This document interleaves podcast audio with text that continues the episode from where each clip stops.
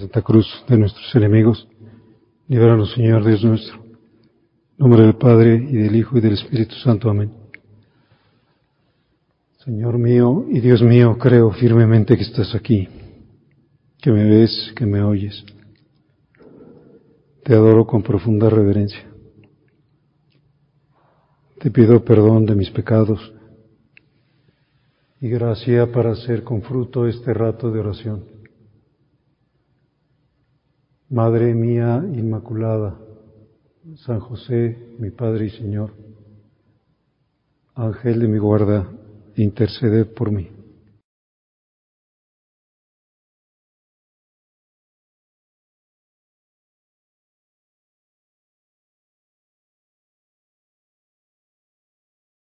La Iglesia ha incluido muchas frases de San Agustín en su liturgia y una de ellas es la que aparece en el prefacio número uno de los santos, que dice, cuando coronas tus santos, coronas tus propios dones. Y esta frase pues es especialmente clara en algunos santos, como en el apóstol San Juan, apóstol y evangelista. Cuando coronas tus santos, coronas tus propios dones. Y uno a veces se pregunta, bueno, ¿cómo es que Dios da tantas cosas a una sola persona?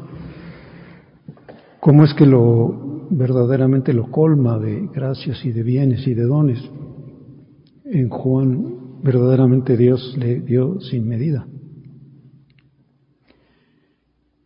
Seguramente porque también él, Juan, fue correspondiendo. San Agustín también dice, Dios que te creó sin ti, no te salvará sin ti.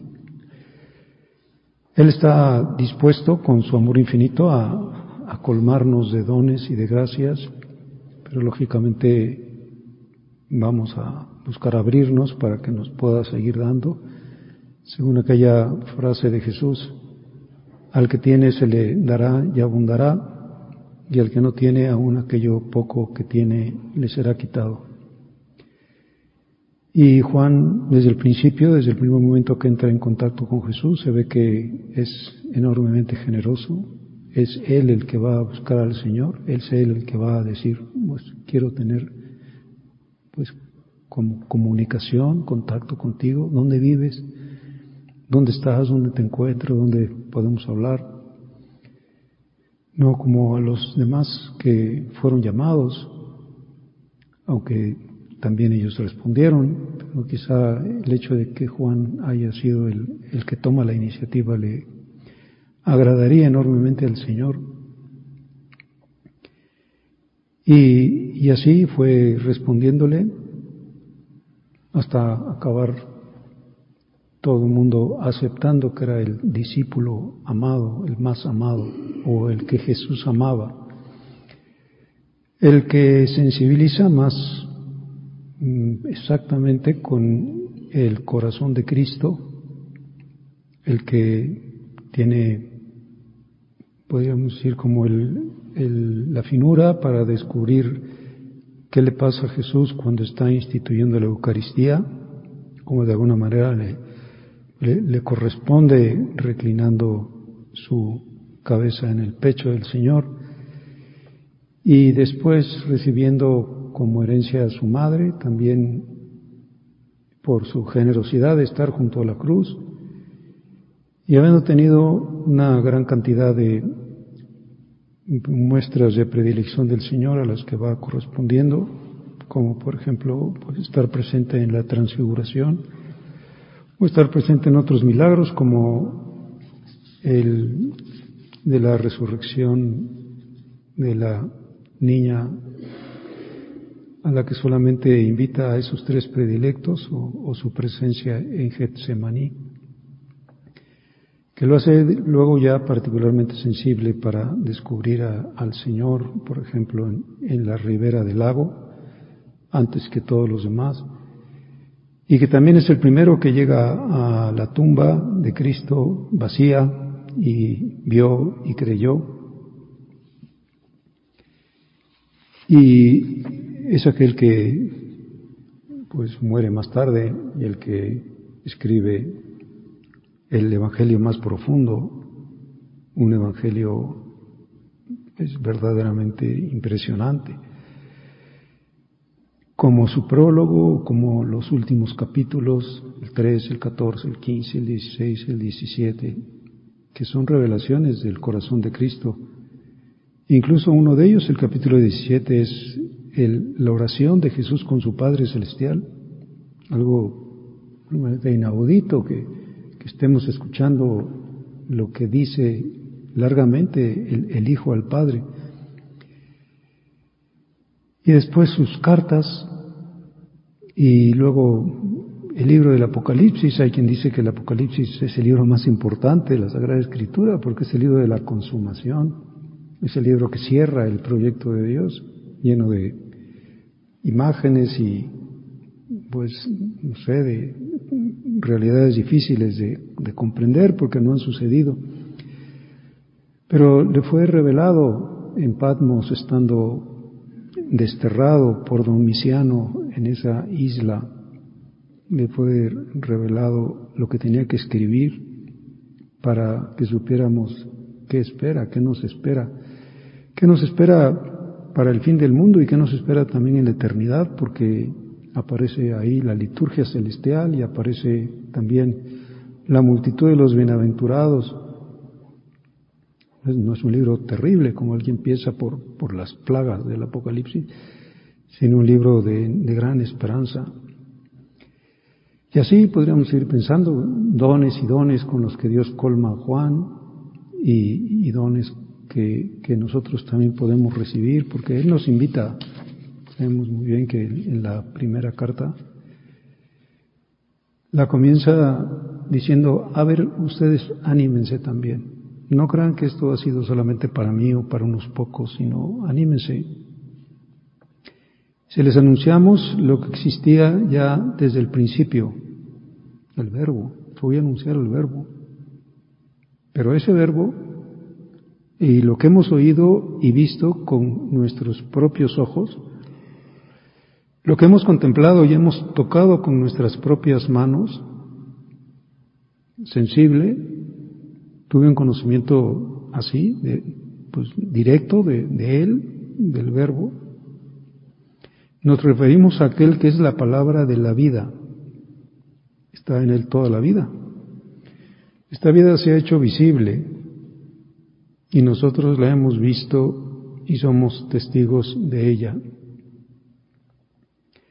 Les, anunciamos esta vida que es eterna y estaba con el Padre y se nos ha manifestado a nosotros.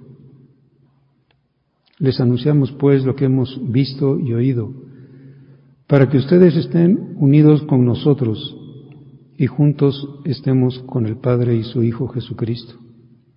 Les escribo esto para que se alegren y su alegría sea completa. O sea, que también ustedes estén unidos con nosotros, que también ustedes se lancen que nadie se vaya a quedar corto o que nadie vaya a decir yo estoy excluido de este trato y de esta posibilidad de, verlo con mis ojos, de tocarlo con mis manos, de oírlo con mis oídos, de ser testigo de la vida que se nos ha comunicado, de la vida que se me ha infundido. No, no tengo yo por qué decir, pues no, yo no soy de estos. No, es que simplemente es cuestión de que digas que sí que confíes que no es obra tuya, sino como dice San Agustín, cuando corona tus santos, coronas tus propios dones, si son dones, un don y otro don y otro don, pero lógicamente yo tengo que decir, pues ayúdame a abrirme al, al don que me quieres dar, a recibir tus dones. Ayúdame a meterme en este plan de Juan, que, que, no me retraiga voluntariamente, porque es precisamente lo que más quiere. Yo me he preguntado a veces, la verdad es que no lo he leído en ninguna parte y a lo mejor estoy diciendo algo que no es correcto, pero, Pero ¿por qué no lo eligió a él en vez de a Pedro como cabeza de la iglesia? Si era mucho más fiel, mucho más sensato, no hizo tantas barbaridades como Pedro. Este, eh, lo entendía mejor. Pedro, bueno, Pedro escribió dos cartas, pero parece, dice la, eh, pues los sabios que no son de Pedro, que, que, le pusieron el nombre de Pedro a alguien muy sabio, porque son cartas muy bien escritas y, con teología muy profunda, eh, como pasa con los papas, que no crean ustedes que las, los documentos de los papas son de los papas, se los hacen, y otro, bueno, el papa les pone su nombre. Y así pasó con las cartas de Pedro, pero, pero ¿por qué no lo escogió a Juan? Pues no sabemos, lógicamente Dios es absolutamente libre. Pero podemos decir que, pues que prefiere otros carismas. Dios reparte sus carismas. Reparte, por ejemplo, el carisma de gobierno. Pero ese no es el que le gusta. El que le gusta es el que le da Juan. El que le gusta es este carisma de, pues de la intimidad con Él, del sensibilizar con su corazón. Por lo tanto, no, no tengo yo por qué anhelar ningún cargo de gobierno, por ejemplo, ser obispo o ser cardenal, no, pues es que es lo de menos. A veces pienso, por ejemplo, ¿quién era el arzobispo de París, primado de Francia, en la época del santo cura de Ars? Pues quién sabe. ¿Quién era el papa en aquella época? Pues Pío VIII. Pues, ¿qué, ¿Qué pasa ahora con Pío VIII? Pues quién sabe qué hizo Pío VIII, nadie se acuerda. O lo mismo, no sé, de cualquier otro santo que haya hecho mucho bien en la iglesia, pues no, el carisma del gobierno no, no es el que le interesa. Y sé, qué bueno que haya esos carismas y que hay quien los tenga, si es que los tienen, pero, pero lo que le importa es lo otro. Y ahí sí estamos todos invitados, los de a pie, o sea, los que no tenemos nada, y pues que búscalos, lánzate. Los carismas podríamos ir de la vida profunda, de la sintonía de corazones, de la unión de amor, de entender el corazón de Cristo, de lograr llegar cada vez más hondo a, su, a su hondura, a su propio corazón, hacer lo mío, de unir mi corazón con el suyo, porque esa unión de corazones es la clave del amor. Y es muy difícil y, me va a requerir mucho silencio y, mucho desprendimiento y mucha dedicación de tiempo, pero Él no, no me los va a negar. Claro que son dones, sí son dones, el don de entendimiento o el don de sabiduría o el don de ciencia o los dones contemplativos, pero no me los va a buscar si yo no los estoy anhelando, sino digo, maestro, ¿dónde vives? ¿Dónde estás? ¿Dónde te encuentro? ¿Cómo voy a reclinar mi cabeza sobre tu pecho si, si no estoy siempre junto a ti, si no busco ese conocimiento interno del Señor? San Juan, por ejemplo, es el único que relata la parábola de la vid y los sarmientos, es una parábola pues que nos habla de esa profundidad, ¿no? tú eres un sarmiento, tú eres una ramita que está unido a la rama gruesa, y por esa rama gruesa pues va fluyendo toda la savia y te llega a ti, ramita, y entonces vas a poder dar fruto, fruto verdadero, el que tiene carisma de gobierno, no digo que no tenga que también que estar unido, pero, pero puede ser que los reparta de manera distinta, pues si a mí no me ha dado el, de gobierno, pues, pues, busca el verdaderamente importante, que ese no te lo va a negar nunca. Y en esa parábola, pues Juan dice que formamos un solo viviente, e, él y, y cada uno de nosotros. Y luego nos dice esa revelación en una de sus cartas, como para que sigamos comprendiendo, Deus caritas est, no dice simplemente Dios ama o, no dice el amor es Dios. No, dice Dios es el amor. No describe la actividad divina, sino va a las raíces. Es decir, el elemento constitutivo de Dios es el amor. Y por tanto tú métete en, pues, pues en esa esencia divina, vive amando, porque toda su actividad está naciendo del amor y, está marcada por el amor. Y tendré que buscar comprenderlo y, y decir, pues, vive de amor y muere por amor y trabaja por amor y,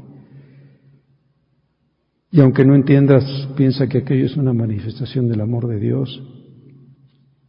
Entonces nos metemos en esa corriente infinita y nos volveremos también los predilectos del Señor. Pero claro que tiene sus reglas. Una regla es pues darle todo. Recordamos ese punto de camino que dice San José María,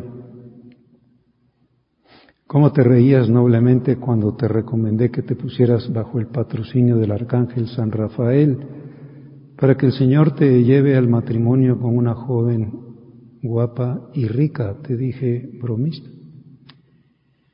Y luego qué pensativo te quedaste cuando te recomendé que te pusieras bajo el patrocinio del apóstol Juan, por si el Señor te pedía más. Por si el Señor te pide, como nos pide a nosotros, pues un corazón indiviso, un amor de totalidad, una pues, exclusividad, el, el cariño. Pues esto es lo que quiere Dios, esto es lo que nos invita el arzobispo de México, Luis María Martínez, arzobispo allá en la primera mitad del siglo XX, dice que en su tarea, porque, bueno, este hombre tuvo los dos carismas, tuvo el carisma de gobierno, pero también el carisma de, de la mística, digamos. Es un hombre que escribió y son libros buenísimos. me llamó la atención que Rialp acaba de publicar, bueno, un par de años, dos libros de Monseñor Martínez, que son libros de hace 70 años o 80 años. Quién sabe cómo les llegaron, pero bueno, los publicó. Y dice que una tarea que me encanta como director espiritual es la de soltar a las almas para que aprendan el arte del amor llevaba mucha edición espiritual, entre otras su dirigida era la Beata Concepción Cabrera de Armida. Desasirlas de sus ataduras, de sus modos puramente ascéticos, del miedo a personalizar en la oración, del temor a la mística y a la vida contemplativa, porque entonces languidecen en la triste situación del que no ama, sino del que simplemente cumple. Y luego da tres consejos para, digamos, enseñar el amor, la ciencia del amor. Aunque sea una, una ciencia para todos, eh, cada uno tiene que recorrerla en lo personal y se pueden señalar como senderos comunes y dice, siempre que se busque el amor, se ha de personalizar. Y eso ha de enseñarse en la dirección espiritual, a lograr verdaderos encuentros, a encender la fe de modo que se vuelva contemplación y Jesús deje de ser una idea o un cartabón, no sé lo que es un cartabón, un ser difuso y no persona real, viva y presente. No conocen una entelequia, sino una persona real, viva y presente. Y que no está mudo, sino que es máximamente comunicable, también con sus silencios. Que el modo de sus comunicaciones se realiza precisamente con aquellas facultades y potencias que nos dio, pues no tiene otras con las que lograr la transmisión de su voz individualizada. O sea, su, sus comunicaciones las vamos a captar con nuestros receptores, que son nuestra imaginación, nuestra memoria, nuestra sensibilidad, nuestro corazón, nuestra inteligencia, es decir, con aquello que va pasando en nuestro interior, no, no tanto lo que pasa en el exterior, o lo que pasa en el exterior de alguna manera tendré que traducirlo a, mi interior. Pues sí, se, realiza esa comunicación a través de mis facultades y potencias. Es la primera regla, la, de personalizar. Pero el amor tiene otra regla. Llega al corazón. No se queda en el cumplimiento extrínseco de lo que pide el amado, sino que logra sintonizar el propio corazón con el suyo. La unión de corazones. La palabra clave sería comprensión. El amado se sabe comprendido, sabe que puede descansar en quien ama, precisamente porque es suya, porque Él es fiel.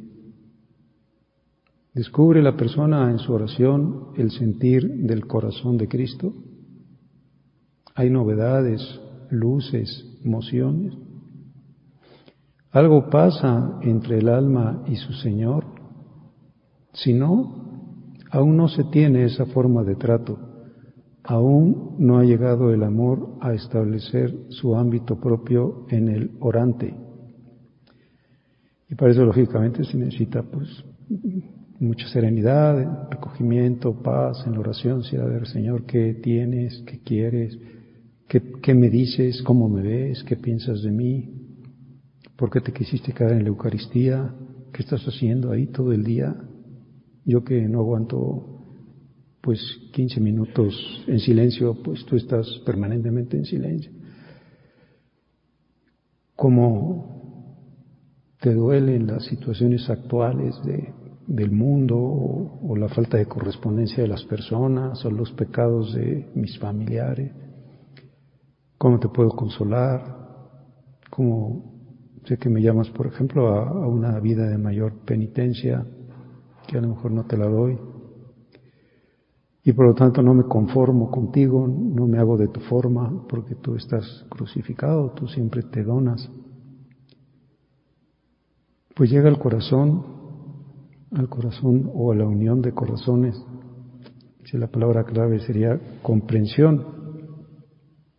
Pero es tan importante, por ejemplo, meditar la pasión, porque ahí estamos pudiendo comprenderlo en cada paso de la pasión, en cada estación de la pasión, en cada palabra que pronuncia ahí.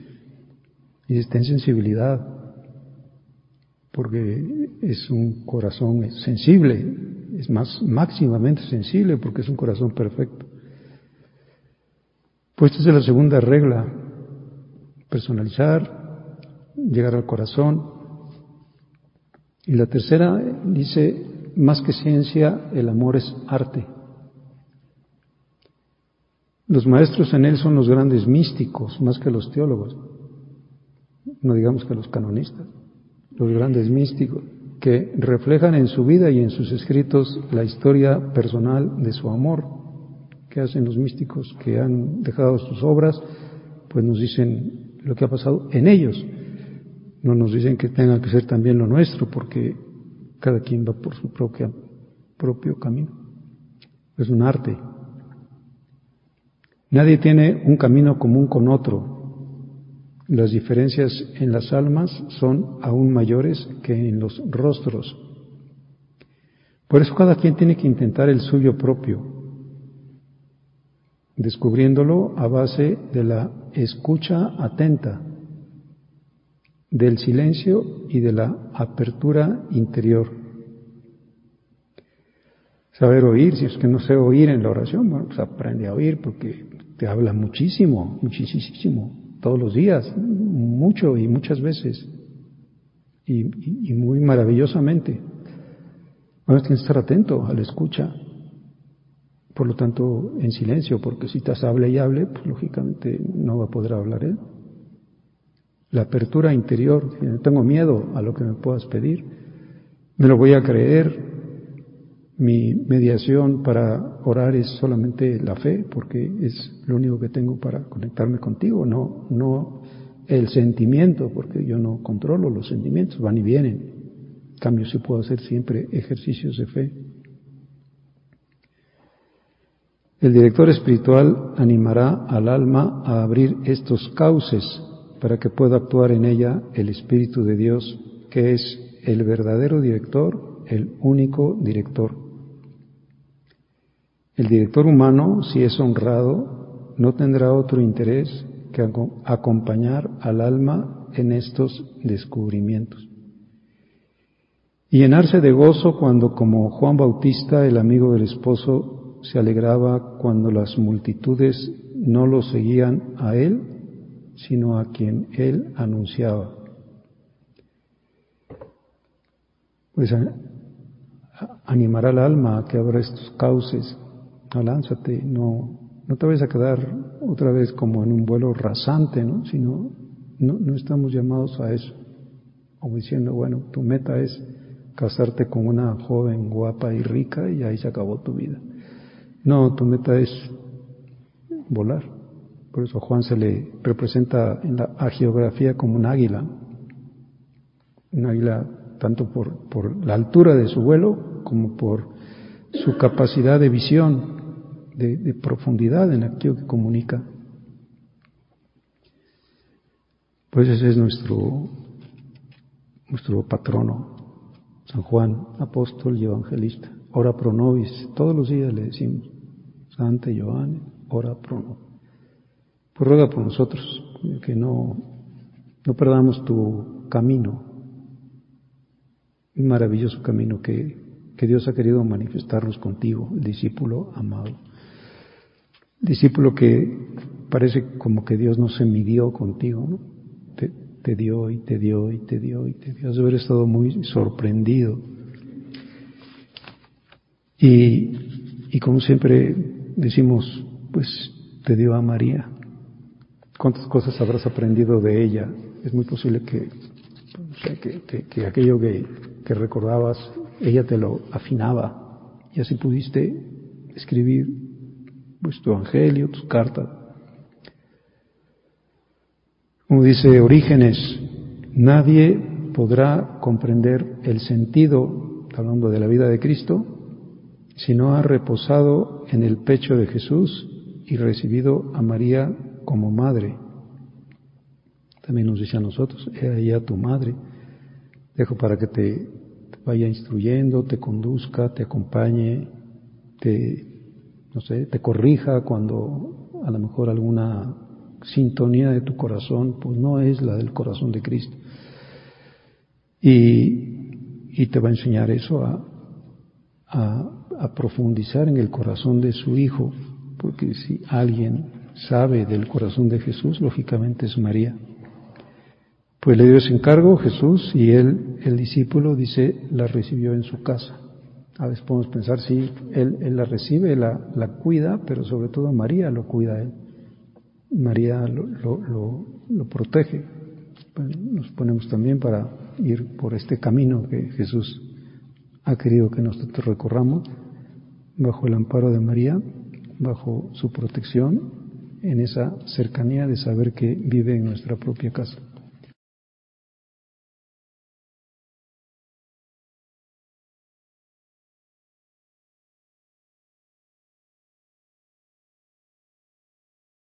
Te doy gracias, Dios mío, por los buenos propósitos, afectos e inspiraciones que me has comunicado en esta meditación. Te pido ayuda para ponerlos por obra. Madre mía Inmaculada, San José, mi Padre y Señor, Ángel de mi guarda, interceded por mí.